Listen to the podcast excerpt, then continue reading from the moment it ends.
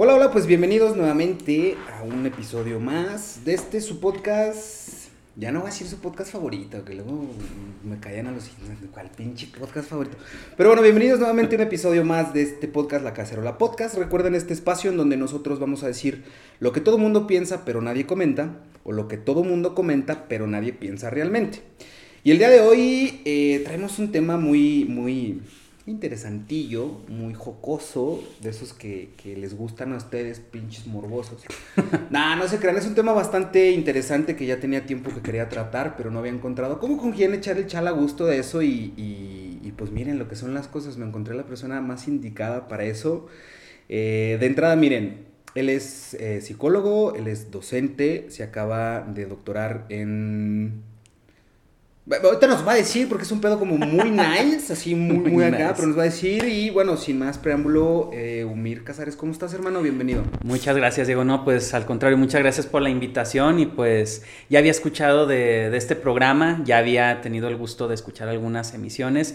Y pues honrado de estar en no esta. no seas barbero, güey. Es como cuando le quieres endulzar el oído a alguien, ya estás aquí, no tienes que quedar bien. Pero, pero tú déjate apapachar. ah, qué chido, hermano. Muchas gracias muchas gracias. Y fíjate, nosotros inclusive hace poquito, eh, aquí está mi productora, no me dejará mentir, y tenemos también público, Liz, saludos. Hola. Saludos a Dorle, mi productora, y a Liz, que también están aquí en el foro acompañándonos. Hace poquito tuvimos un proyecto que se llamó 2021, que eran eh, pláticas de 20 minutos con 21 personalidades distintas. Y lo que nosotros intentábamos en ese proyecto, o lo que nosotros intentamos hacer en ese proyecto, era visibilizar lo que está mal porque yo soy muy de la idea que pues quitarle el valor positivo a las cosas negativas y entre comillas negativas. Quitarle el valor positivo a las cosas negativas pues no te deja avanzar porque no lo ves. Exacto. Em, a raíz de esto pues bueno surgen como algunas ideas ahí un, tanto peculiares y se refuerza esta como esta percepción e idea que yo tenía del duelo, que es de lo que vamos a hablar el día de hoy, el duelo.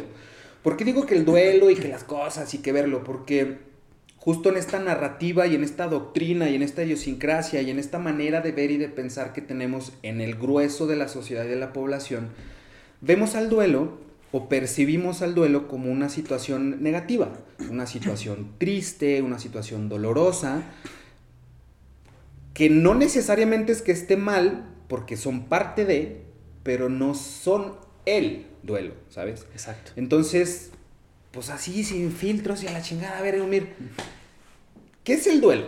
Muy bien. Así, de manera genérica, ¿qué es el duelo? De manera genérica y de la que podamos entender, eh, este, digamos, desde la psicología, desde la tanatología, en general es, la, es el proceso que nosotros vamos a vivir a través de una pérdida. Es decir, cualquier tipo de pérdida, regularmente asociamos el duelo con una pérdida de una persona, el fallecimiento de un ser querido, pero de alguna forma el duelo se va a presentar en cualquier momento de nuestra vida ante cualquier pérdida, sea una cuestión fáctica, objetiva, es decir, la pérdida de algo, perdí mi celular, hay duelos que ahorita se están desarrollando por la pérdida de un celular, tan significativo es ese punto. a ver, si a mí se me pierde mi celular, yo sí me agüito. Exacto. Mucho. Exactamente. Como también se puede llegar a sentir al respecto de ideas, de etapas. Hay duelos cuando termino mi carrera. Hay duelos cuando yo soy papá porque estoy perdiendo tal vez eh, o mamá cuando yo estoy perdiendo este, tal vez mi soltería o el hecho de ya no ser este, solo yo, sino otra persona la, la que ya está conmigo. Es decir, es aquella pérdida que nosotros vamos a estar, o el proceso de pérdida que vamos a estar experimentando en cada momento de nuestra vida. ¿Y por qué se llama duelo? Porque es un proceso en donde se establecen una serie de elementos, una serie de etapas que van a irse, que al ratito las vamos a ir comentando de una en una, pero que tiene que ver con un proceso de adaptación. El duelo es un proceso de adaptación ante una realidad que ya dejó de ser para entrar una nueva realidad como tal.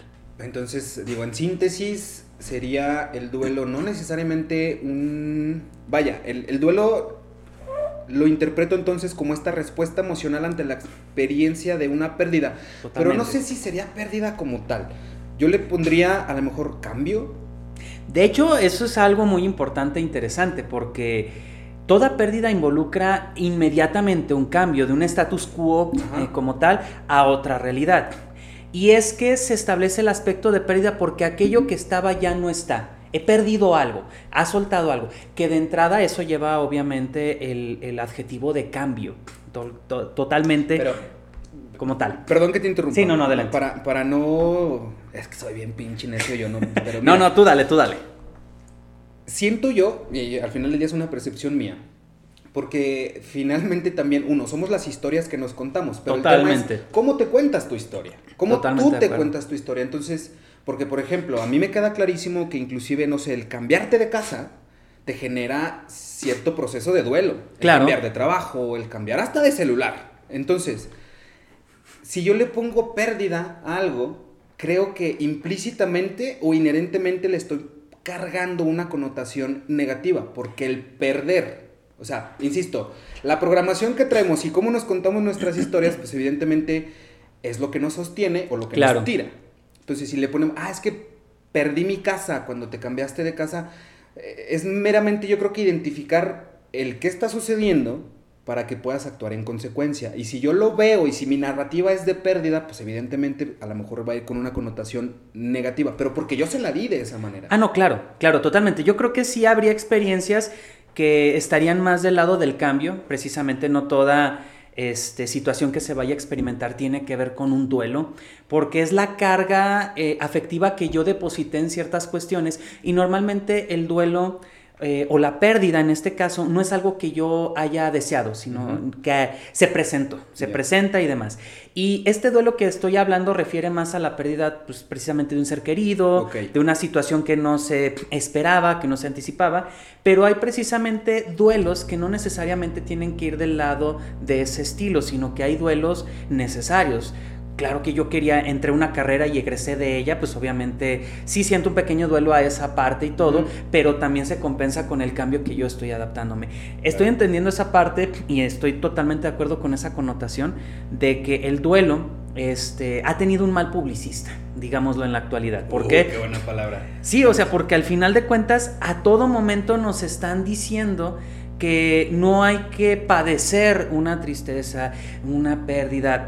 Las cosas van a cambiar, sé positivo, sé feliz. Esta frase que dice mucho este pensamiento eh, el, pensamiento mágico pendejo, este Peirón, justamente, en donde precisamente todas las connotaciones entre comillas negativas reitero, tienen un mal publicista. ¿Por qué? Porque al final de cuentas nos están bombardeando con una cultura de la positividad. De hecho, hay un filósofo surcoreano que se llama Byung-Chul Han que va a hablar sobre esta este, cuestión de la eh, bueno, se me olvidó ahorita el concepto, pero es una positividad enferma, o sea, donde todo tiene que ser positivo, todo tiene que ser aprovechable, todo tiene que ser este, con esta felicidad McDonald's o, del cliente este, satisfecho y demás. Y eso no permite precisamente que se padezcan ciertas cosas que al final de cuentas es un proceso de adaptación, de cambio, de retroalimentación en ese punto. ¿Qué, papel, perdón que te interrumpa, qué papel a ver, digo, me queda clarísimo que muchísimo, o sea, el papel que juega... Eh, es que no digo nada. Perdón, dialéctica de la positividad, ahorita que me acordé. dialéctica, de la, positividad. ¿Qué papel, que insisto, me queda claro que mucho, pero qué papel tú desde tu punto de vista profesional, porque al final del día tú eres el experto y a mí nomás me gusta decir puras mamadas, pero qué papel crees tú que juega justo este adoctrinamiento que hemos tenido? Porque mira, y yo siempre lo he dicho hasta en estos micrófonos, siento yo que nuestra generación, eh, digamos, ay, montándome yo la o sea, mi generación, por ejemplo, que al final del día tengo que partir de primera persona, mi generación, yo tengo 34 años y digamos siempre le pongo más menos 5. Entonces, esta generación, partiendo de un tema generacional, nuestra generación yo la interpreto como que ha sido una generación un tanto disruptiva. Claro. Hemos sido esa generación que hemos querido un cambio, que hemos visibilizado un cambio, claro, consecuencia de muchas herramientas, etc. Pero sí fuimos o seguimos siendo la generación eh, disruptiva, no del cambio, sino disruptiva porque empezamos a visibilizar muchas cosas que en, este tema de programaciones, pues a lo mejor yo sé que no es la culpa de mis padres que piensen así, porque también ellos vienen arrastrando otros 40, 50 años de una doctrina. Claro. ¿A qué voy con esto? A nosotros nos enseñaron, porque sí nos enseñaron, al menos en mi caso muy particular, cuando yo era niño sí crecí con esta narrativa de los niños no lloran y, échale ganas porque tú y tú de... Ten una carrera para que puedas tener un futuro, ta, ta, tal, este, etc. Y yo soy 100% creyente que somos lo que consumimos. Es decir, Totalmente. eres los libros que lees, las series que ves, la música que escuchas, los amigos que tienes, lo que permites que entre a ti. Entonces, cuando nos contamos estas historias y encima nos las creemos, pensamos que no podemos vernos frágiles, no podemos vernos tristes, no podemos derramar un par de lágrimas al perder algo porque nos vemos vulnerables. Pero todo esto tiene una carga, pregunto, ¿es una carga que se le otorgó a través de la doctrina o, es, o, qué chingado sucedió ahí? Pues te voy a decir que sí, efectivamente. ¿Por qué? ¡Ja! El- en este sentido, el, de hecho lo acabo de leer en, en- en un texto precisamente que habla de las disrupciones que hay entre las cuestiones utópicas, o sea, la, la utopía que se establece a partir de la línea del progreso, de que la ciencia, de que la razón van a ser las herramientas por las cuales nosotros vamos a encontrar, y cito, la felicidad, o vamos a encontrar, le en términos em, católicos, el, el paraíso. Le hace en términos socialistas o hasta capitalistas aterrizar el paraíso en la tierra. Es decir, la ciencia va a ser la puerta por la cual nosotros atravesaremos y llegar a la felicidad y llegar precisamente a todo esto. Precisamente que eso es el punto. Eh, porque es un adoctrinamiento porque la ciencia ya nos ha mostrado que puede en cierta manera controlar la naturaleza. En cierta manera. Este, ya vemos que ahorita las personas de 60, 70 años se ven más jóvenes, podemos llegar a edades de 80, 90 años. Es decir, la ciencia nos ha mostrado, digo, ahorita estamos hablando este, en un aparato, no tenemos en gente enfrente de nosotros y podemos llegar a una multiplicidad de público. ¿Qué quiere decir? La ciencia nos ha mostrado que podemos encontrar muchísimos eh, beneficios que anteriormente no los teníamos. Ahora, ¿cuál es una de la encomienda del progreso? Llegar a esta felicidad. Y llega a ese punto de, tú tienes todas las herramientas para ser feliz. Tú tienes todo lo que se necesita para poder llegar a, esa felicidad. Si no lo haces, es porque eres un inútil, ¿eh? Es porque no lo estás haciendo bien. Es porque no estás aprovechando bien estas herramientas. ¡Pum! En la madre. ¿Por qué? Porque al final de cuentas nos dejan la responsabilidad a nosotros mismos. Antes era, ¿por qué no soy feliz? Diosito así lo quiere. Perfecto. Sin pedos. Este, Diosito, pues tú dirás cuando yo sea feliz y demás. En la cuestión política, no, pues hasta que se llegue al progreso, hasta que se llegue a concretar el proyecto de gobierno, todos seremos felices. Pero ahora se supondría que nos están dando todas estas herramientas y si no somos felices es porque algo no estamos haciendo bien nosotros. Fíjate qué curioso. El tema de la ciencia es un.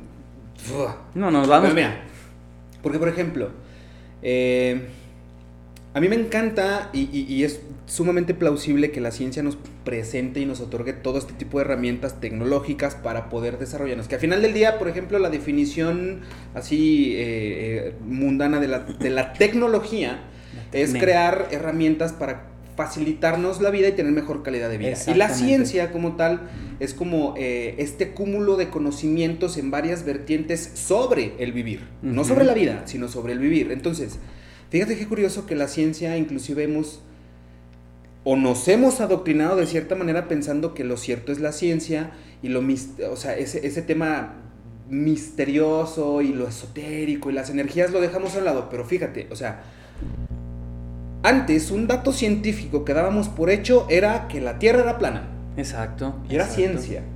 Y los científicos en su momento aseguraban que la Tierra era plana y lo dábamos por hecho. A ver, no es que la ciencia se equivoque, sino que la ciencia también va avanzando y va adquiriendo mayor información. Reaprendiendo. La ciencia hoy en día, la tecnología nos permite herramientas, como tú bien lo dices, para, para multiplicar, por así decirlo. Exacto. Para replicar y multiplicar. Pero qué curioso que la misma ciencia, la misma tecnología, las redes sociales, el Internet puntualmente, en vez de juntarnos, ahora nos dispersa. Es decir, antes el Internet, por ejemplo, era este mundo en el cual... eh, es como este meme, que antes huías, de, de- huías al Internet Para, Para- salir de para la salir del mundo. Exacto. y ahora sales al mundo para huir del internet. Pero qué curioso que justamente en este correr tan voraz y tan rápido de tanta información, entonces ya no nos permitimos ser nosotros. Nos, no sé si nos privamos, sea la palabra, pero en, en un tema científico, te digo que luego me voy a tu pinche lado, pero en un, tema, en un tema meramente científico a lo que yo iba es, hoy en día la ciencia ya puede explicar muchas cosas que antes no. Claro. Y que no me voy tan lejos, que antes inclusive hace 10 años, no te vayas hace 300 años que pensábamos que nos moríamos por el hechizo de una gitana y hoy sabemos que te morías por cólera, güey. Exacto. O tenías gripe y te morías. Entonces ya sabemos cómo funcionan ciertas cosas. Hoy inclusive eh, se puede... Hay un documental muy interesante que se llama Yo Soy, I Am, en donde plantea este tema en donde se conjuga tanto la ciencia como ¿Qué podrá ser la espiritualidad? Sí, sí, sí. Y, y, cómo la ciencia de alguna manera empieza o intenta explicar lo que funciona allá afuera.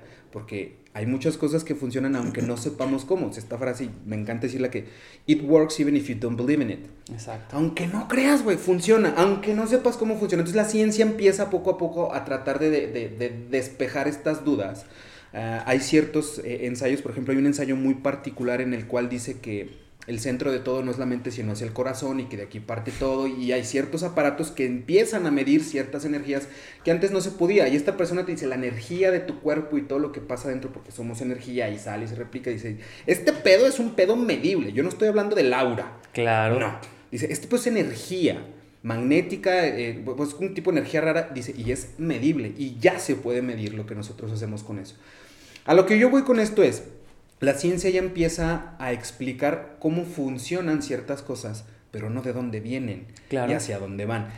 Que era justamente a lo, a lo, que me lleva a mi siguiente pregunta. ¿Cómo hacer cuando ciertas cosas nos atacan de tal manera, en este caso, pensamientos, sentires? Digo, me queda claro que el duelo no es un sentimiento como tal, sino es una, o más bien, es un sentimiento o es una idea o es un proceso, pero ¿cómo, ¿cómo hacerle entonces para que de tanto cúmulo de cosas que se están sintiendo, porque hoy lo más fácil es buscar en internet qué es el duelo y te van a dar una definición, quizá un concepto muy mundano. Claro. Pero ¿cómo hacerle si la ciencia y la tecnología me permiten tener tanto conocimiento, pero qué chingados hago con todo el conocimiento? Acabas de dar con el punto que va a explicar muchas cosas porque hay muchas ideas ahí, pero me parece que todo se engloba. Es que luego me mamo, me voy bien. Perdón, perdón. No, no, no, es que está genial. ¿Por qué? Porque no solamente las personas vivimos duelos, sino las sociedades en sí mismos en términos históricos. Ahorita ¿qué está pasando, estamos viviendo el duelo de que justamente como lo señalabas, no todo se puede explicar a través de la ciencia, no todo se puede explicar a través de la técnica o de la técnica, no todo se puede explicar a través de la razón. Y ese es el duelo que nosotros como sociedad y como humanidad ahorita estamos atravesando. ¿Por qué? Porque hemos visibilizado que ese proyecto que se desarrolló en la modernidad, a través del progreso, a través de la racionalidad, a través de dominar en cierto sentido los secretos de la naturaleza, ahorita ya estamos desencantados con eso. Un ejemplo muy claro de una cuestión histórica que le dio en la madre completamente a la razón, o sea, al, proyecto científico, fue la Segunda Guerra Mundial. Es decir, la razón, la ciencia no es pura, no es necesariamente el, poder salir este, como tal de, de la minoría de edad como tal. O sea, se puede utilizar a la ciencia para joder al otro. Se puede utilizar desde los este, gases biológicos, armas biológicas, desde precisamente eh, cómo con un botón, eso, eso le dio completamente un giro a toda la humanidad. Cómo con la bomba nuclear puedo matar con un mínimo esfuerzo una gran cantidad de personas. Es lo terrorífico de la ciencia en ese sentido y de la razón en ese momento. Pero, ahora sí que el doble filo, digo, no te vayas tan lejos. Por ejemplo, yo lo interpreto y para, para aterrizarlo un poquito más cerquita, digo, yo no puedo utilizar una bomba nuclear aún. pero, a ver, un cuchillo, güey. Un arma, un arma que ¿Qué te gusta que te cueste? 500 mil pesos, no sé cómo esté ahí el rollo, pero un arma te puede matar con un mínimo esfuerzo a una persona. Cuando antes requerías un entrenamiento militar o un entrenamiento para poder precisamente estar este, solventando o defenderte en ese sentido. Es decir, se ha eh, excedido la tecnología para poder dañar al otro de maneras más eficientes y de maneras más sencillas. ¿Por qué quiero decir esto? Porque esto le quita el velo de inocencia a la cuestión racional científica. Por lo tanto, eh, eso empieza a mostrar que no, la ciencia, la razón, el conocimiento no está hecho para la mejoría de la humanidad, sino que también la puede llevar a su destrucción. Este desencanto que nosotros... Exacto. Este desencanto que nosotros estamos viendo es precisamente el, el, declive del progreso humano en términos de lo científico, porque contestando eso que mencionabas hace un rato es, ¿cómo puedes vender ahorita algo más fácil? Científicamente comprobado. De hecho, lo ves en los, eh, este, en los comerciales, lo ves eso. Tú di esa frase y ya generas credibilidad inmediatamente en el otro. Por ende, la ciencia se vuelve un dogma también. Dime números, dime estadísticas, dime esto y se vuelve un dogma porque yo lo creo. Y si bien, como dices, no es que lo creas o no, la ciencia habla, tienes razón totalmente, pero hay aspectos de la ciencia como la conciencia humana, como las emociones, que todo eso, que no logran explicarse del todo en esa parte. Y como ya no tenemos religión, ya no tenemos el discurso político, que llegan la New Age, que llegan los coaching, que llegan este, personas que te dicen frases baratas y te dicen la felicidad la puedes Oye, ¿qué opinión te merecen los coaches? ¿Eh? ¿Qué, opinión te merecen los coaches de vida? Mientras no se metan en la cuestión de la psicoterapia, mientras no se metan en los asuntos que no les corresponden, si van a motivar, excelente, chido, porque ese es el coaching, o sea, motiva a las personas, no hay ninguna broca, hay coaching muy buenos al respecto, pero que solamente se decantan en su área, en su este, objeto de estudio. Pero, pero, pero, o sea, ¿qué sucede cuando, por ejemplo, ayer justamente estaba viendo una entrevista muy interesante con Diego Rusarín? Precisamente de eso, hablan de los dogmas, hablaban, tú sabes que Diego Rusarín está, vomita y aborrece a los coaches sí, no, de vida. Completamente. Y, yo digo, comparto cierta idea con él porque siento que ese tipo de gente de alguna manera en determinado momento abusan de la necesidad de la gente de querer encontrar respuestas. Porque a ver, si yo estoy deprimido, yo no necesito que un cabrón me diga los tres consejos para tener un día excelente y cómo tendiendo mi cama en la mañana me va a mejorar. A ver. Totalmente. Probablemente sea parte de un proceso, pero, pero pues no necesariamente necesito que un güey me venga a decir cómo ser exitoso si lo que yo tengo es una depresión clínica. Y ahí está justamente la parte en donde el coaching puede hacer mucho daño. ¿Por qué? Porque justamente como lo señalas, si un coach no acepta que o cualquier tipo de persona, cualquier tipo de doctrina no acepta que estamos en un proceso de este, asimilación de la realidad y que nos cuesta en cierto momento generar este, este periodo de, de duelo, precisamente, de adaptación, estamos hablando de una ideología o de un encaminarnos en términos muy baratos. ¿Por qué? De hecho, creo que esto se esquematiza muy bien en la película de Intensamente, la Inside Out, cuando precisamente tristeza este, está ahí presente y quiere este, eh, pues está Riley, está triste porque se fue de, se vino de Vancouver para acá, bueno, para Estados Unidos en general, no estamos en Estados Unidos. este, ¿Y ¿a poco vino? ¡Ah, chinga! ¡Hola! Aquí es Zach. Entonces, este, está esa parte de que las emociones ahí establecen de que no, no necesariamente la alegría es lo mejor como la tristeza es lo peor. En esa visión dicotómica y muy pendeja al respecto de las cosas, porque de hecho, lo señalo precisamente a los coaching, porque lo mencionan mucho y, y, desafortunadamente a algunos psicólogos y psicoterapeutas. Existen emociones buenas y existen emociones malas. No existe tal cosa. No existen emociones buenas ni existen emociones malas. Existen emociones. y se chingó, claro. Y exacto. Y como emociones son en términos adaptativos porque son una respuesta del entorno tanto interno, de mí mismo, de mis ideas, de mi historia de vida, como un entorno externo. Por lo tanto, la tristeza se presenta como una manera de poder digerir una situación conflictiva de mi vida. Y tengo que estar triste ¿Por qué? Tengo que permitírmelo también. Claro. Tengo que verlo.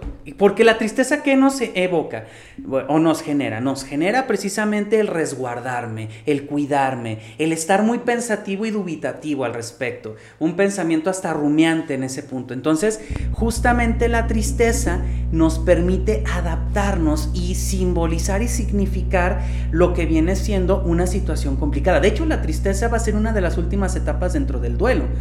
Ahí está lo que es, eh, las voy a mencionar ahorita, al rato a lo mejor las explico, lo que es este, la negación, lo que es el enojo, lo que... Y bueno, y antes de la negación existe el shock, porque cuando me dicen una noticia en donde acabo de perder algo es, a ver, ¿qué, está, ¿qué me dijiste? ¿Qué está pasando?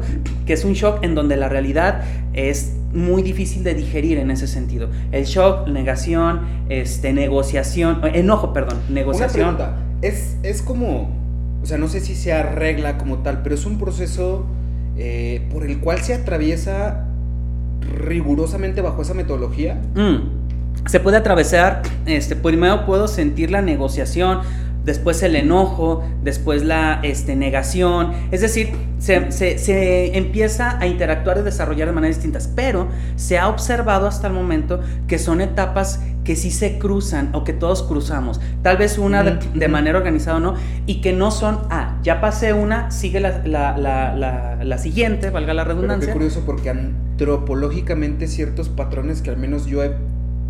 Ay, sí, yo he detectado, ya te habla el pinche investigador. Pero más bien lo que yo percibo es justamente lo que sí, o sea, ese, ese común denominador que hay entre quizá bueno, no entre todas, pero la mayoría de las personas que hemos pasado por un duelo es esta resistencia al duelo. Ah, Justamente la resistencia al duelo, o sea, no sé si es parte de la negación, parte del shock, parte, pero siempre existe esa resistencia no a lo sucedido, sino al proceso per se. Ah, no, totalmente. O sea, porque inclusive yo puedo aceptar que, ok, tuve esta pérdida y chingón, pero me resisto a, a tener mi proceso. Y justamente al, así lo veo yo, al yo resistirme a tener este proceso, pues justamente, pues, y luego el proceso es una bola de nieve, y va creciendo hasta que truena, y cuando truena, truena de la peor manera. Pero siento que eso justamente no es hacerme pendejo con la pérdida, no, sino es hacerme pendejo con el proceso. No, no, es que es una reacción totalmente natural, la cuestión de la negación. ¿Por qué? Porque eh, ah, citando a Homero Simpson, vaya que eres lento, Homero, este, en un capítulo que le dicen algo y él así totalmente lento, creo que está por una taza por acá. Sí, ahorita había visto a Homero en una taza, creo que le había Pero efectivamente, ¿por qué? Porque eh, el ser humano es de efecto retardado. Nosotros entendemos algo hasta tiempo después. ¿Por qué? Porque la realidad es tan compleja, la realidad es tan, tan vasta que nuestro cerebro tarda rato en digerir qué está ocurriendo. Qué paradójico. Es que luego me maman las paradojas. Qué paradójico que ese sesgo porque hay un sesgo, o sea, nosotros aprendemos las cosas una vez que ya terminaron. Ah, exacto, totalmente. Y eso crea un sesgo. O sea, evidentemente es un sesgo y luego es como una regresión media extraña, pero luego no voy y sí voy, o sea, es una manera muy peculiar y muy extraña de aprender las cosas, pero es una manera encima creo que más efectiva. Evidentemente muchas veces no podemos aprender más que en la praxis. Exacto. Pero, pero aprendemos hasta que ya se terminó el pedo. Ah, no, totalmente. Y eso crea sesgos, ¿estás de acuerdo? Totalmente. Y ese sesgo, o sea, no sé si sea, por ejemplo, de encuadre justamente o un sesgo cognitivo en el cual yo no puedo tener ese nexo causal entre lo que estoy haciendo y lo que tengo que aprender para actuar en consecuencia. ¿Sabes por qué? Porque al final de cuentas, ese, eh, bueno, esa, ese aprendizaje más inmediato lo tienen los seres del reino animal en general, precisamente porque es causa-efecto. O sea, nosotros somos los de los únicos que vamos a querer pasar por la misma piedra y tropezarnos y decir, no, no, no, de alguna manera esto este, no es lo que va, va a ocurrir otra cosa totalmente diferente. Pero bajo esos sentidos somos tercos, somos tercos como seres humanos. Entonces, ese es allí el, detalle de cómo vamos repitiendo eh, conductas, aprendizajes, pero ¿por qué? Porque necesitamos reiterar justamente ese aprendizaje porque tardamos en hacerlo. Y más porque se ve involucrada nuestra historia de vida, se ve involucrado el hecho de que no quiero, no, no, no, no quiero, no, eso no, me, no es cierto, me evito. Y sabes que de alguna manera los discursos, este, bueno, más bien las cosmologías, las doctrinas anteriores nos daban mayores justificaciones al respecto. ¿Por qué estoy padeciendo esto? Porque Dios así lo quiere porque los dioses te han dado esta prueba. Oye, no quiero ser tu guerrero más fuerte, ya, o sea, por favor, ya no me mandes... más guerrero. ya no me des tantas pruebas, por favor.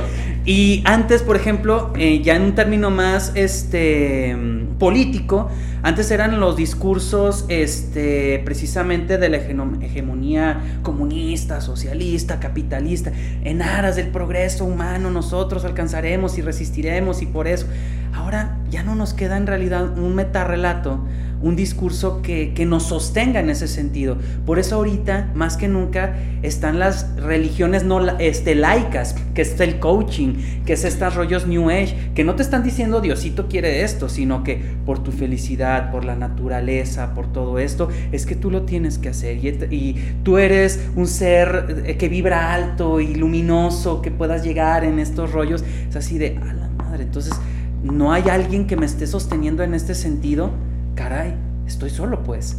Entonces, si te fijas, regresando al punto, estamos viviendo un duelo de cómo saber transitar este mundo sin que alguien nos diga cómo hacerlo, porque ahora nos han dado esa libertad. De hecho, hay un autor muy interesante que lo recomiendo mucho, se llama Eric Fromm, en este, este texto que se llama Miedo a la Libertad. Uno diría, ah, caray, ¿cómo que los seres humanos tienen miedo a la libertad? Eh, sí, este, y él lo, lo, ejemplifica mucho en la Segunda Guerra Mundial, precisamente, en cómo, eh, a pesar de que la razón, de que ya estábamos en una cuestión de mayor libres, libre pensadores y todo, eh, el nacionalsocialismo, lo que tú digas, nosotros lo vamos a hacer. Pero en, rasgos generales, lo que dice Eric Fromm, existen dos tipos de libertades, libertad de y libertad para. La libertad de es la libertad de la esclavitud, libertad de prensa, libertad este, de poderme transitar. Hold on, hold on, ¿Libertad de esclavitud? O sea, liberar, haberme liberado de la esclavitud, haberme liberado de los. Sí, ya, libertad es... A ver, Soy libre de ser esclavo. ¿Qué? Bueno, de hecho. Que bueno, inclusive, inclusive, exacto, creo, creo yo inclusive que ese es el. sería como el mayor acto de libertad.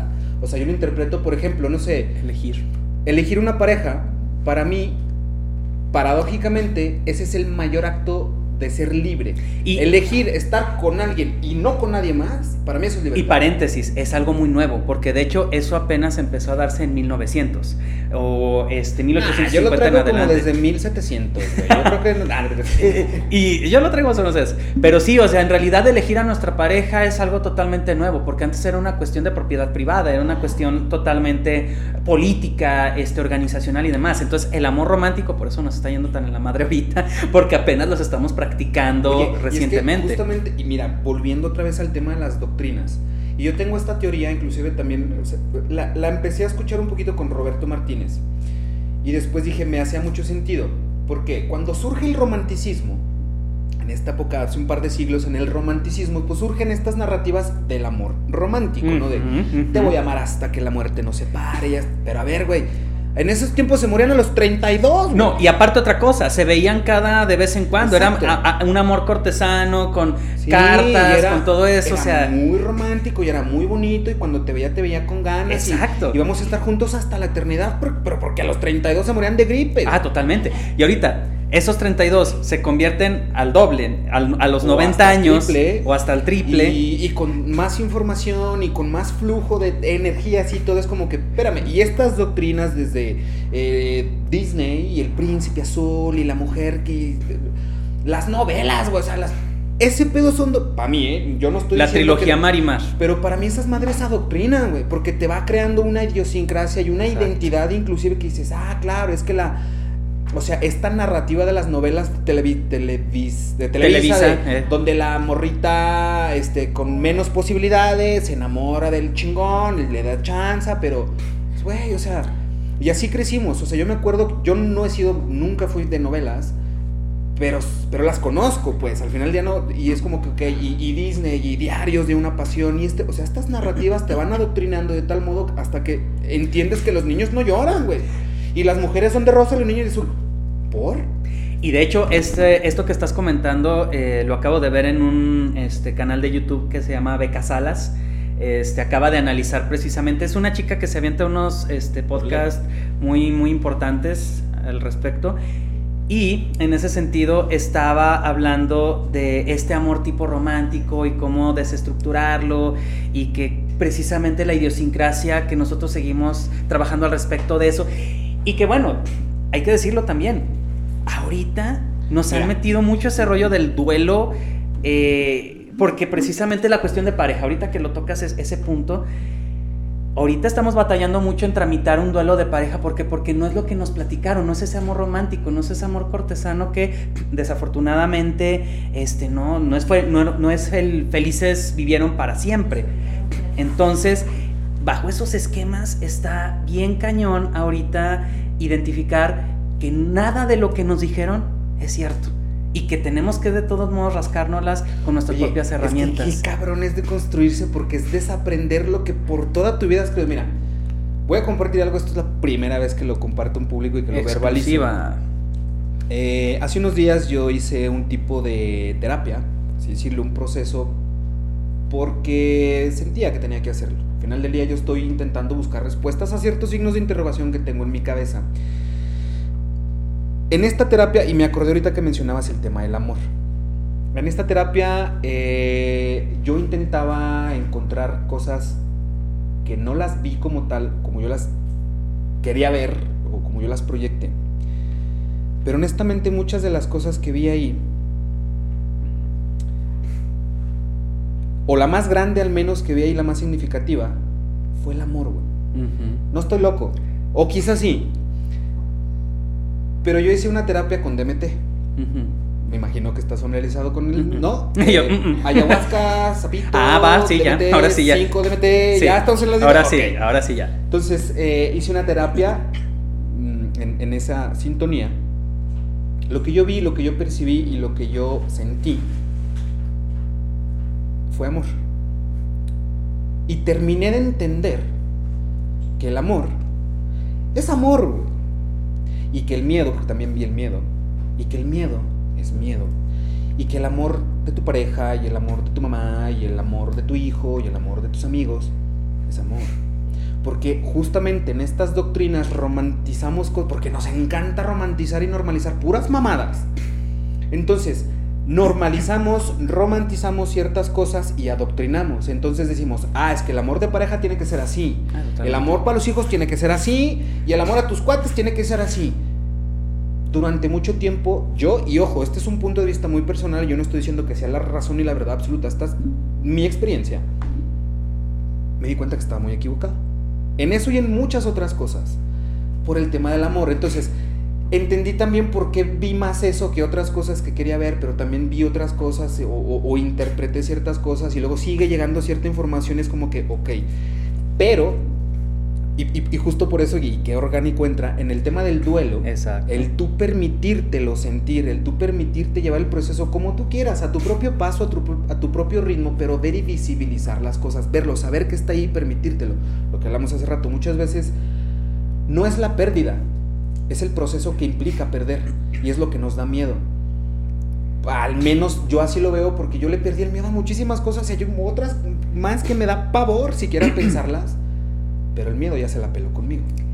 Fíjate que ahí está una reinterpretación que creo que socialmente estamos haciendo y que qué bueno que nos estamos permitiendo poco a poco eh, desmitificar. Eh, yo le digo mucho a mis pacientes eh, cuando trabajamos esta parte del miedo. O sea, el miedo no es el enemigo, el miedo es una herramienta. Te dice aguas, aguas, estás caminando por este lado, nomás te advierto que puede ser peligroso. Pero a veces lo sobrealimentamos tanto que se convierte justamente en una barrera que sí, me protege, pero también me protege de la vida. No me permito vivir, no me permito experimentar. Y eso es lo que justamente el miedo cuando está sobrealimentado y se vuelve obeso, se vuelve enorme, no me permite vivir como Y es que no tal. es, o sea, y justo, digo, sigo mucho y te acompaño en esa, en esa idea porque justo yo también siempre he pensado, o sea, no es la información, en este caso no es el miedo. O sea, yo siempre he dicho, no somos lo que somos por lo que nos toca, güey. Somos lo que somos por lo que hacemos con lo que nos toca. Jean-Paul Sartre dirá eso justamente. Justo, porque a mí me pueden dar miedo muchas cosas, pero ¿para qué voy a usar el miedo? Exacto, cómo yo lo voy a enfocar, cómo yo lo voy a establecer. Y parte del miedo en términos del tema del duelo en general es la parte de dejar ir. ¿Qué es dejar ir? Uf, uf. Es aquello que ya no está, aquello que ya se fue. Ay, putas Porque es ahí en donde entra el tema de la pérdida, porque lo hemos estado manejando la pérdida como perder, en cuestión de éxito y fracaso, en esta cuestión dicotómica, pero en realidad la pérdida es dejar ir, es soltar, es agarrar ese, eh, es soltar ese mecate, yo me encanta esta analogía, es como si estuvieras agarrando un mecate y lo estás forcejeando y forcejeando y la pregunta es, bueno, ¿qué hay del otro lado? O sea, ¿para qué lo agarras? Ya te estás Te sangrentando. estás gangrenando. Exacto, te estás jalando. ¿Qué pasa si lo sueltas? Es que no sé, algo terrible puede pasar, algo, algo escalofriante. Eso que te dice es el miedo. ¿O no? Exacto. El miedo te dice algo puede pasar, pero ¿qué pasa con lo demás? ¿Qué pasa con él? Sí, el miedo me está señalando que probablemente algo malo puede pasar, pero ¿y si no? ¿Y si ya es más tolerable lo malo que puede llegar a pasar que la herida que ya te estás generando por agarrar eso que ya se fue? Esa es la realidad del duelo y de la pérdida. Ya se fue. Y es que finalmente hay que soltar para poder recibir. Hay que dejar, hay que hacer espacio, chingo, si no, ¿cómo va a llegar más? Decían, este, en el, no recuerdo si el budismo zen, no, no recuerdo, eh, ¿cómo vas a llenar una taza que ya está llena? Tienes que vaciarla para poder llenarla de otras cosas. Y ese es el punto, dejar ir en términos de entender que nada es para siempre. Y ahí es donde entramos al tema de la finitud como tal. ¿Qué es el duelo? ¿Qué es la pérdida? Es el tema de que nada dura para siempre. Y eso, diciéndolo en esta generación que somos ahorita, estamos viviendo anajenados con la eternidad. ¿Sabes por qué? Queremos perpetuar todo. Porque parece que nada perece, que todo es lo mismo, que todo sigue siendo igual. Y que en algún sentido, eso este, lo puedo decir porque fue mi tema de tesis, este, del miedo a la, el miedo a la muerte en la modernidad, en la actualidad, que tiene que ver mucho esa parte de que se nos ha establecido mucho esa idea este, muy delirante de que las cosas eh, van a poder durar, que es, ahorita seguimos falleciendo, pero tarde o temprano la ciencia va a ganarle a la muerte. Y siempre hay este tipo de narrativas que de alguna manera la ciencia va a encontrar de alguna manera pero la forma. Que es por esta... Corrígeme si estoy mal, finalmente, insisto, tú eres el experto, yo aquí nomás digo puras mamadas. Pero este sentido de validación y pertenencia que tenemos intrínsecamente nosotros, o sea, como aparte somos pinches necios, tercos y aferrados, lo queremos llevar más allá. Por ejemplo, la negación de la muerte de Ernest Becker. Ernest Becker plantea, este, o sea, tres premisas principales en las que el hombre, sí son, sí, en las que el hombre intenta perpetuarse después de la muerte. La primera es, creo que la religión, los hijos. El tema del cielo, el infierno y a vas después de aquí, los hijos y el arte. Exacto. Es porque nos queremos imprimir y ok, está válido, pero entonces tendrías, al menos yo le doy esta análisis, tendrías entonces que plantear primero cómo ves tú la muerte y qué quieres hacer para perpetuarte o no. Exacto. Entonces mucha gente le tiene miedo a la muerte, pero porque justo eso, normalizamos y adoctrinamos a que la muerte es esta madre con capucha y una pinchacha que te va a llevar, espérate, bueno, sí, claro, a ver, insisto, me queda claro que tenemos que ponerle nombre y cara a las cosas para no volvernos locos. Exacto. Yo, y, siempre hago esta analogía, yo, yo siento que, la mente y los pensamientos es como, como una casa con muchos cuartos vacíos. Digamos, este es un cuarto. Y en la puerta dice muerte. Entonces tú abres esa puerta y ya la abriste, pero está vacío. Tienes que meterle algo a ese cuarto, lo que sea, una interpretación muy subjetiva, evidentemente, pero tienes que ponerle algo para que todos los demás cuartos también te hagan sentido. Entonces le pusimos cara o le pusimos una formita a la muerte, la normalizamos y adoctrinamos a la gente a que eso era la muerte. Pues a huevo que le íbamos a tener miedo, porque encima nos dijeron que era algo negativo y cuídate porque te vas a morir y de lo que no sé qué. ¿Por? Y ahí está el punto. Los griegos mencionaban esta parte, mientras la muerte está, nosotros somos mientras este, la muerte está, nosotros no somos tal cual. Es decir, la muerte no es experimentable, o sea, es vida y muerte, tal cual. No vamos a llegar a, a seguirla. ¿Por qué? Porque ya cuando estás muerto, estás muerto. O sea, no hay nadie vivo muerto, ni hay alguien muerto vivo. O sea, son dos cuestiones, son dos realidades totalmente distintas. Y justamente con lo que señalabas, tratamos en esa incertidumbre de qué es la muerte, porque todos vamos para allá, tratarlo, tratamos siempre de simbolizarla. Eso ha sido lo que ha generado discursos políticos, religiosos, este, desde generar este, el Hades, desde generar el cielo, el infierno, este, en el Popol Vuh, todos, todos los elementos tal cual. ¿Cuál es la diferencia ahorita? Que el pensamiento racional, lógico, eh, científico, dijo, yo me echo el torito, yo voy a vencer a la muerte. Como yo estoy venciendo a la naturaleza en términos de eh, construir cuevas muy bonitas, como es una casa, tener ropaje sin que mate yo a un animal, etcétera, etcétera, yo tarde o temprano voy a vencer a la muerte. Pero como hablábamos del duelo en términos del proyecto del progreso, de la racionalidad y todo, estamos viendo que precisamente la muerte ahorita no puede ser vencida, sino solamente puede ser aceptada. Y es ahí en donde... Ni siquiera entendida, ¿eh? Ni siquiera entendida. Exacto, exacto. Hacemos intentos. Ahorita estamos hablando de ella, pero ni siquiera estamos hablando de algo que nos conste. Sabemos que la muerte es cuando no somos. eso, es, eso es lo que sabemos. Sin embargo, es ahí en donde nosotros estamos trabajando en, en poder entendernos no en la muerte, sino en la vida. Decían precisamente un este filósofo Vladimir Yankelevich, nosotros podemos entender a una sociedad a través de cómo tratan a sus niños, cómo tratan a sus viejos y cómo tratan a sus muertos. A los, a los muertos, en este caso viejos, también se refiere a las personas convalecientes. Eh, en el sentido precisamente, somos una sociedad, somos una actualidad que negamos completamente la finitud. ¿Qué hacemos? Ahorita tenemos un culto exacerbado a la juventud. ¿Ves a los adultos Ah, mayores queriendo ser jóvenes? Cuando en tribus anteriores lo que se buscaba era justamente el sabio. sabio. Porque como decías, yo duraba 30 años y si llegaba a los 30 bien, porque de unos 20 tú fuiste el único, genial, fregón. Pero ahorita todos llegamos a esas edades mayormente, no hay este mucha, o sea, si vemos la tasa de natalidad y mortandad, o sea, no hay muchos muertos a comparación de otros este, tiempos de Pues nuestra sociedad, exacto. Y eso es lo que nos lleva precisamente a considerar que todo puede ser eterno. ¿Cómo esto lo podemos aterrizar en la realidad? Ay, estoy hastiado, estoy aburrido. Ay, lo mismo de siempre. De nuevo es lunes. Ya me comí lo mismo de siempre. Como que si fuera una cuestión reiterada la vida y no entendemos que nunca vamos a probar la misma cosa. Eh, tú puedes comer una hamburguesa de burgerito, o no sé, está diciendo. Burgerito, marcas. patrocínanos. Patrocina- pra- patrocinen a Diego, por favor. Este, y yo me la estoy comiendo y de nuevo vuelvo a comer otra. Ay, de nuevo estoy comiendo la misma hamburguesa. Jamás. Jamás vas a comerte la misma hamburguesa. Exacto. Jamás vas a escuchar la misma canción, siempre la escuchas por primera vez. Pero fíjate, creo que ahorita estamos en una, en esta, en esta cultura de la sinergia mal entendida de la inmediatez. Exacto. En donde queremos todo así, ahorita y en chinga, y quiero estar bien buenote, y quiero estar así, quiero estar así.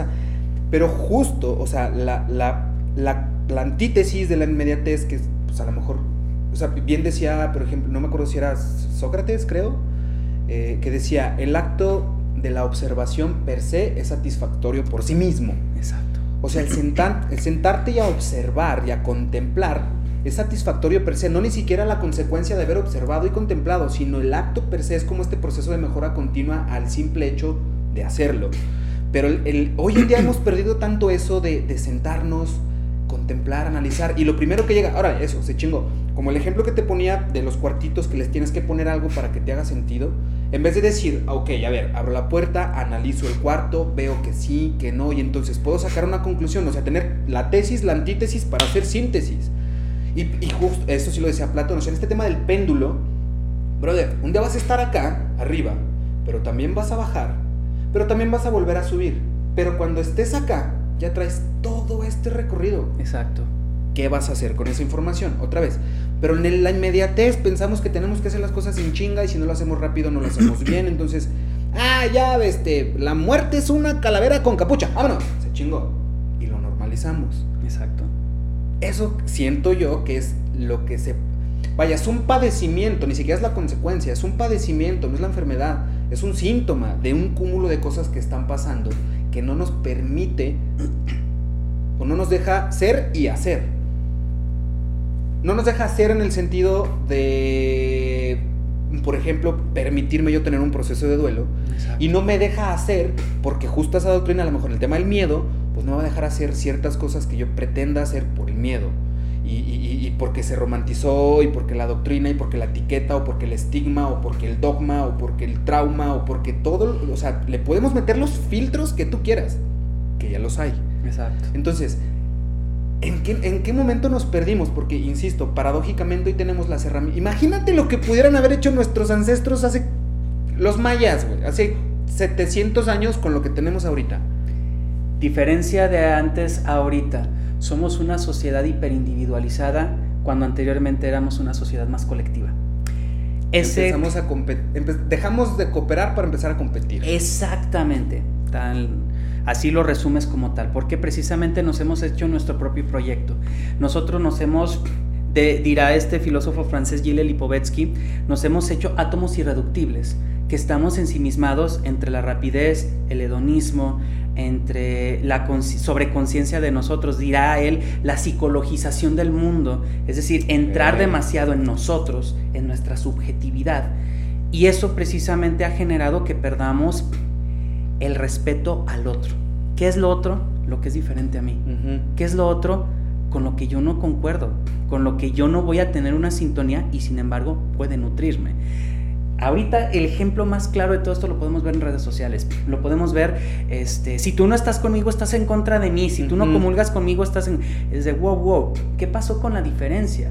El otro siempre ha sido una potencialidad de amenaza, sí. ¿Por qué? Porque no lo conozco. Claro. Hasta que me familiarizo, hasta que lo conozco, es que ya empieza a dejar de ser un otro amenazante. Pero se convierte en amenaza porque te da miedo. Si no te da miedo, no necesariamente es amenazante. Exactamente. O si es amenazante, aplico las este, respuestas que eh, mi sistema límbico, el cerebro más antiguo, pues empiezo a desarrollar. O huyo, o ataco, o me defiendo. En esos sentidos, nos hemos vuelto muy ajenos de nosotros porque estamos tan idiotizados, es la palabra, con nosotros mismos, que desafortunadamente no conectamos entre nosotros. ¿Por qué? Porque ahí está una parte que señalabas hace un rato y que ahorita entra este, muy ad hoc. Idealizamos todo ahorita. Todo, absolutamente. El ser humano es un ser que siempre va a estar idealizándolo absolutamente todo. ¿Por qué? Porque somos, nos gustan y nos encantan las ideas. Es nuestra herramienta principal para poder desarrollar esto. Pero también es nuestra mayor cruz. Totalmente, como cualquier herramienta. Puede ser un arma, puede ser una herramienta que nos facilite la vida. Sin embargo, ahorita hemos estado ensimismándonos tanto en nosotros que nos hemos guardado en nosotros, nos hemos colocado y depositado en nosotros y desafortunadamente eso es lo que nos hace desconectar con el otro. ¿Por qué? Porque el otro no va a ser como yo quiero, porque las cosas no van a ser como yo las pienso. ¿Eso sería entonces, o se podría ir por la vertiente de las expectativas? Totalmente, expectativas versus realidad. Estamos idealizando, ¿por qué? Porque nos han dicho que hay que idealizar constantemente.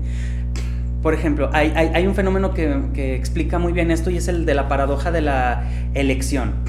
Entre más opciones tú tengas y elijas una de ellas, cualquiera que eligas... Estás negando todas las demás. Estás negando todas las demás y más infeliz será con cualquiera que tomes. ¿Qué quiere decir eso? Estamos en la época de la abundancia, pero también estamos en la época de la sobresaturación, como decías.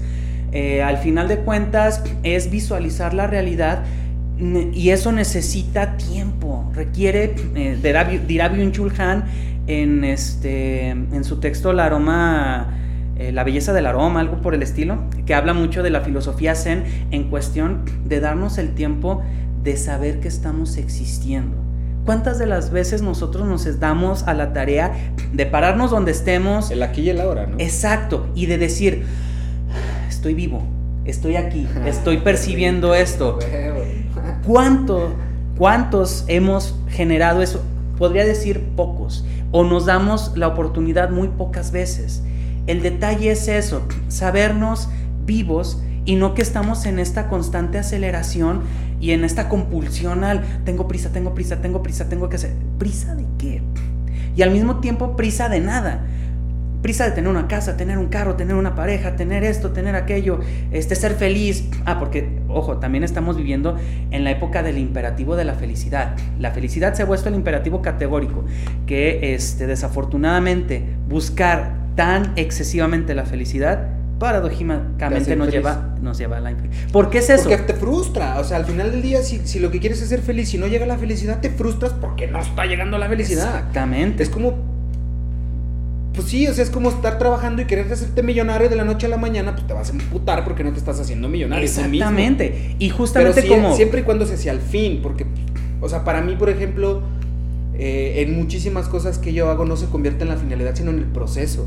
O sea, bien lo decía Schopenhauer, o sea, hay dos tragedias del ser humano. La primera es no obtener lo que quieres y la segunda es obtener lo que quieres. Exactamente. ¿Por qué? Porque el placer está en el deseo.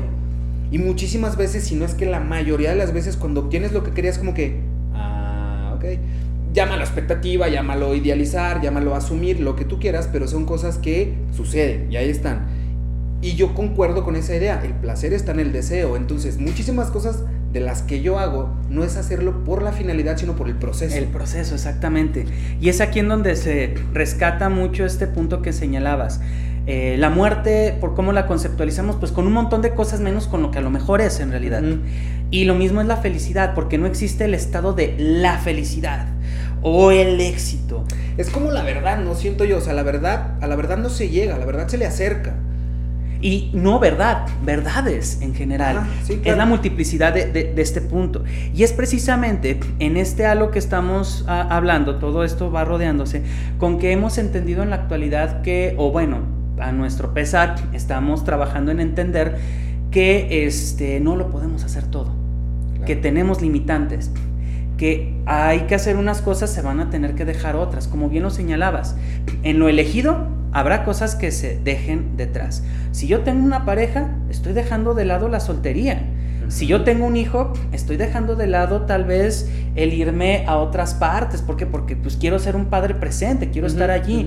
Si yo quiero ser exitoso, tal vez estoy, bueno, tener un trabajo exitoso, pues de, decirlo más específico, estoy dejando detrás el lado de, la hueva, del relax, etcétera, probablemente.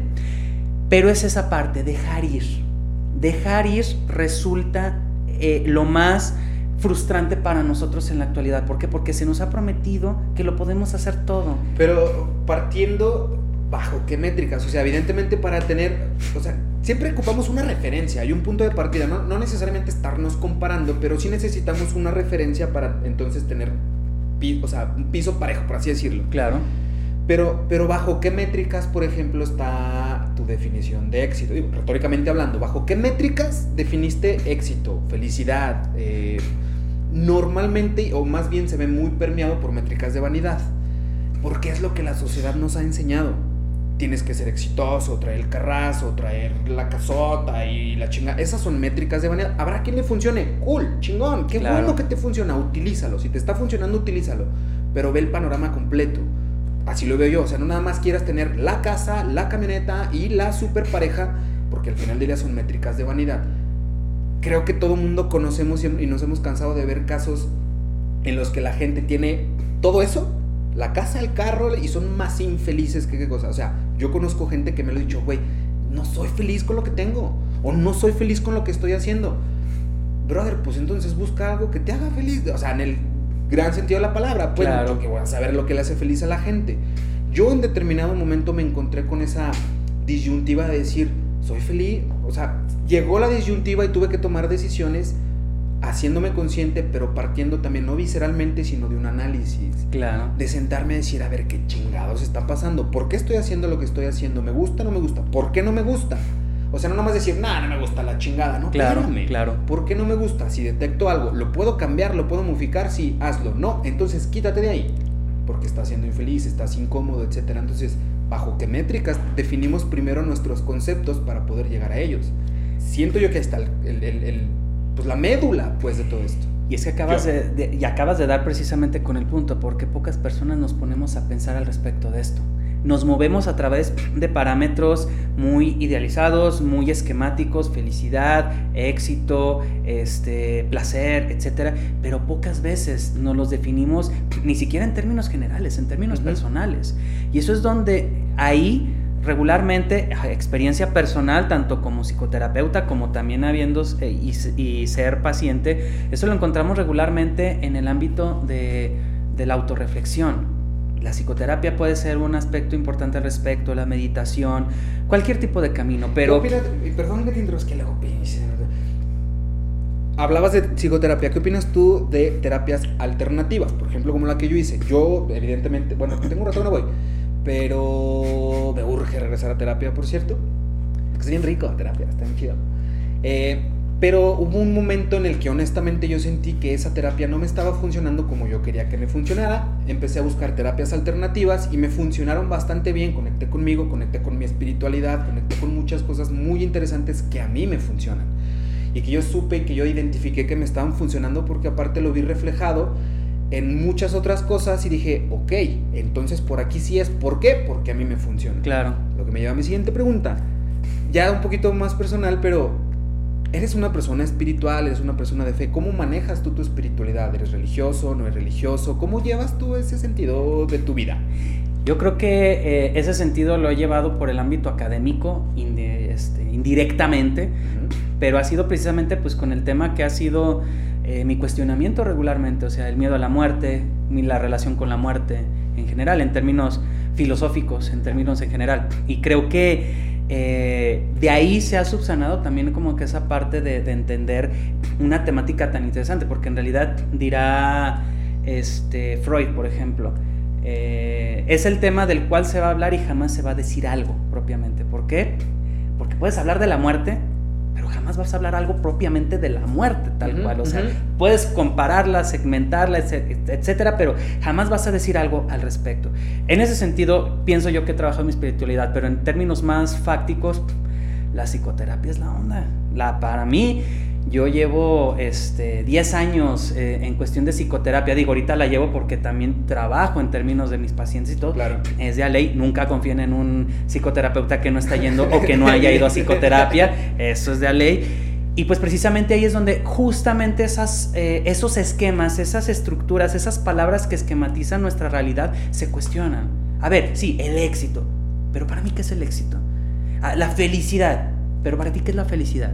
La tristeza, el miedo, este, la soledad. O sea, todos tenemos una definición al respecto de cada una de esas palabras. Pero ¿será la definición, será la definición adecuada porque me queda claro que en términos de inteligencia emocional también andamos pero ah, no. chorizo durísimo. Justamente, ahí está, tenemos una definición, sí. ¿Me funciona?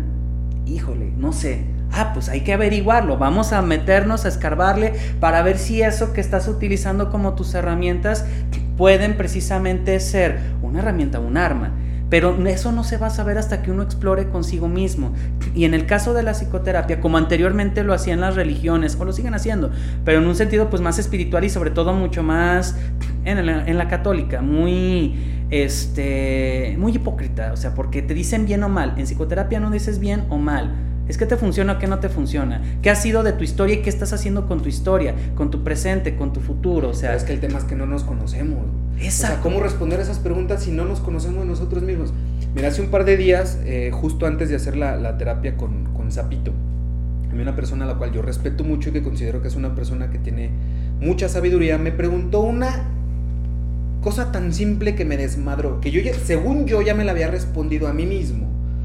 Y me dice, ¿en qué crees tú? O sea, según yo me lo había preguntado a mí, digo, ¿y en qué crees, cabrón? Y según yo me había respondido de manera adecuada, dije, ah, chingón, mi respuesta me hizo sentido. Pero cuando un tercero me lo preguntó y que yo tenía que verbalizar lo que yo pensaba, fue de, ay, cabrón.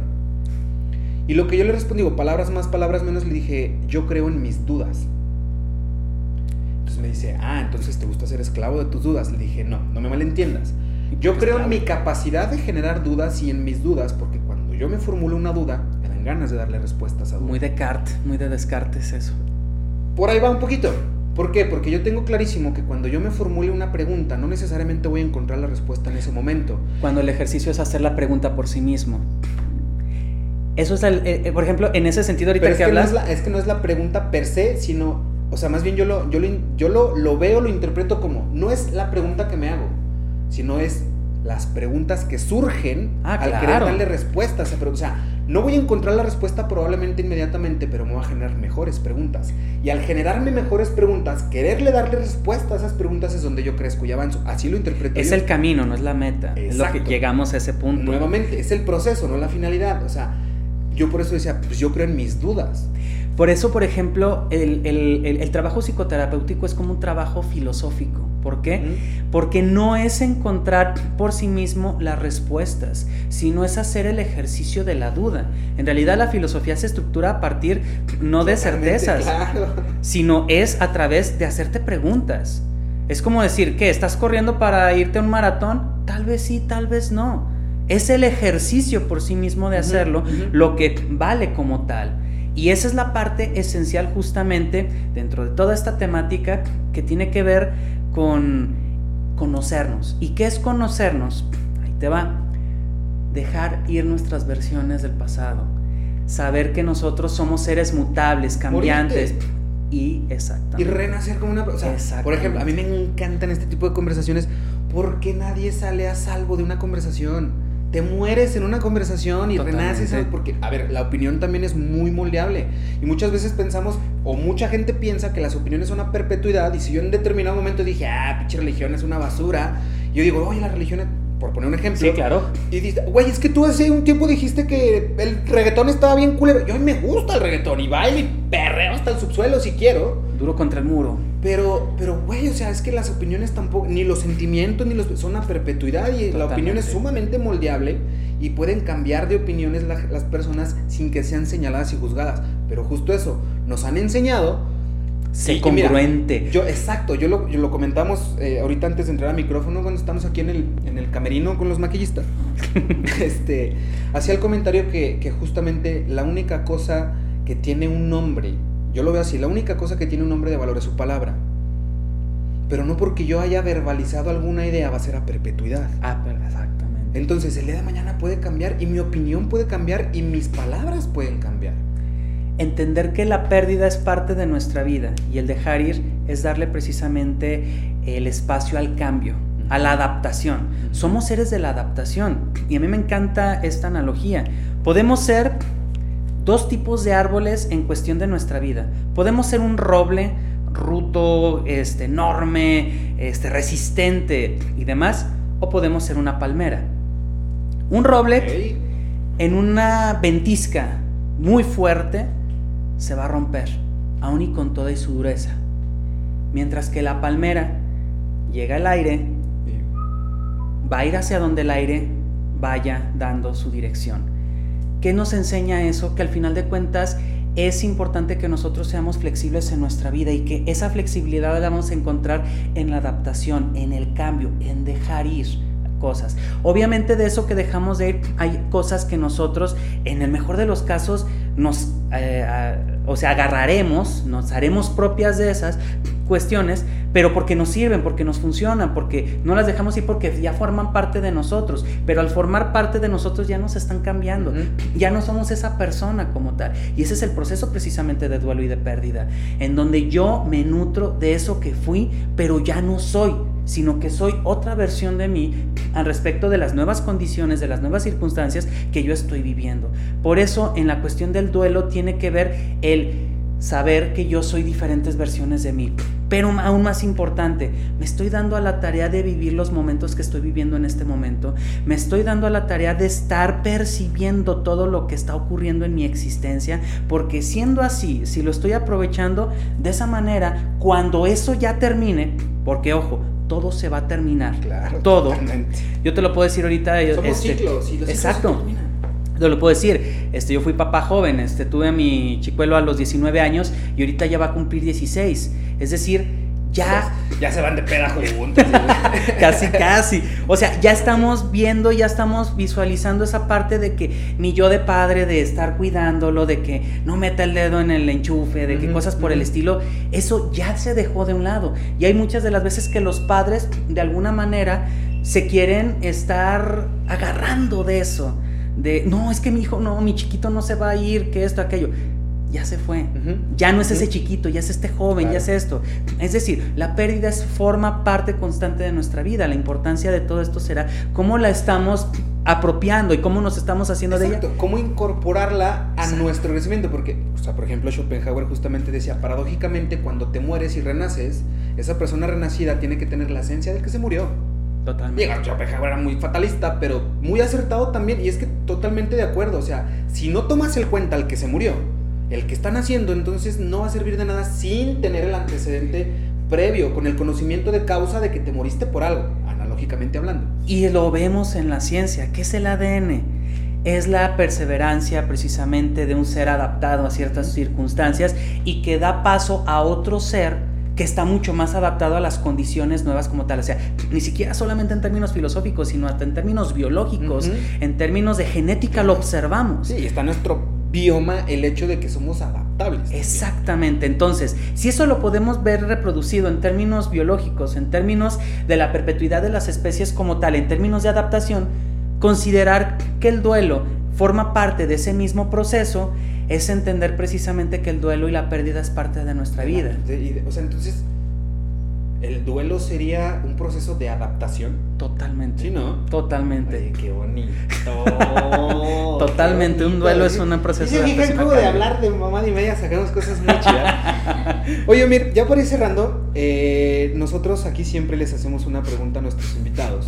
La misma para todos, ¿eh? Excelente.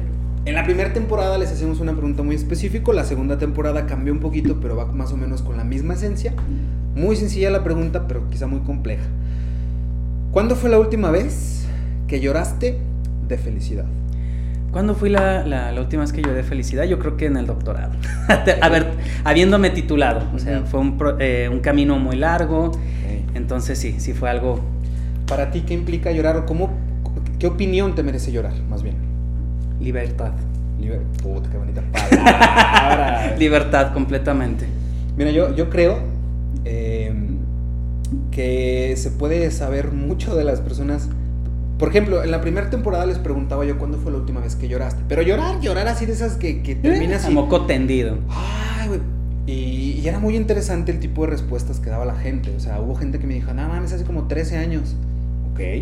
Había gente que me dijo, hace rato. O sea, tengo un episodio, de hecho, también aquí en el, en el podcast en donde mm, hablo justamente, el, episodio se llama y, tú sabes llorar, y, pues finalmente yo compartía mi experiencia porque yo siento que el llorar y el permitirse llorar habla mucho de las personas. O, vaya, te puede decir mucho de alguien, claro, totalmente. pero nada más es llorar, puro llorar, o sea, es cómo y por qué estás llorando, ¿no? Al final del día es una consecuencia física, fisiológica, emocional, mental, lo que tú quieras, pero, pero también te está diciendo algo. Y creo que no me dejarán mentir y todo el mundo sabemos que después de una lloradita, hasta te sientes más ligerito. Exactamente. Entonces, en el ¿hace cuánto fue eso? Que te que, que, titulaste, graduaste, no 5 de mayo. 5 de el 5 de mayo, recientemente. ¿Y cuándo fue la última vez que lloraste eh, no por felicidad? Yo creo que hace como unos tres años aproximadamente. Sí, aproximadamente. qué bueno. qué chido. No, no, no, qué chido. Mira, yo por ejemplo lloré de felicidad, de felicidad hoy en la tarde. Es que ando bien chillón.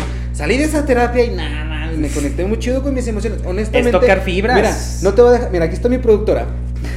y el otro día estábamos aquí en el foro. Estábamos con otro amigo, Hugo Munguía. Saludos si nos está viendo, pichi gordo. Eh, estábamos viendo un comercial de un shampoo de una mamá con sus hijos y la chingada, los dos estábamos. o sea, pero no te digo acá de que se te llenan los ojos. No, no, no, estaba así. Pero qué bonito, güey. Y ojo, eso es un tema que después podemos hablar, las nuevas masculinidades. Super jalo, super jalo. Pero está. muy rico. Y honestamente yo hace tiempo, antes era, y, no tengo ningún problema con compartirlo, yo durante muchos años de mi vida fui una persona muy hermética.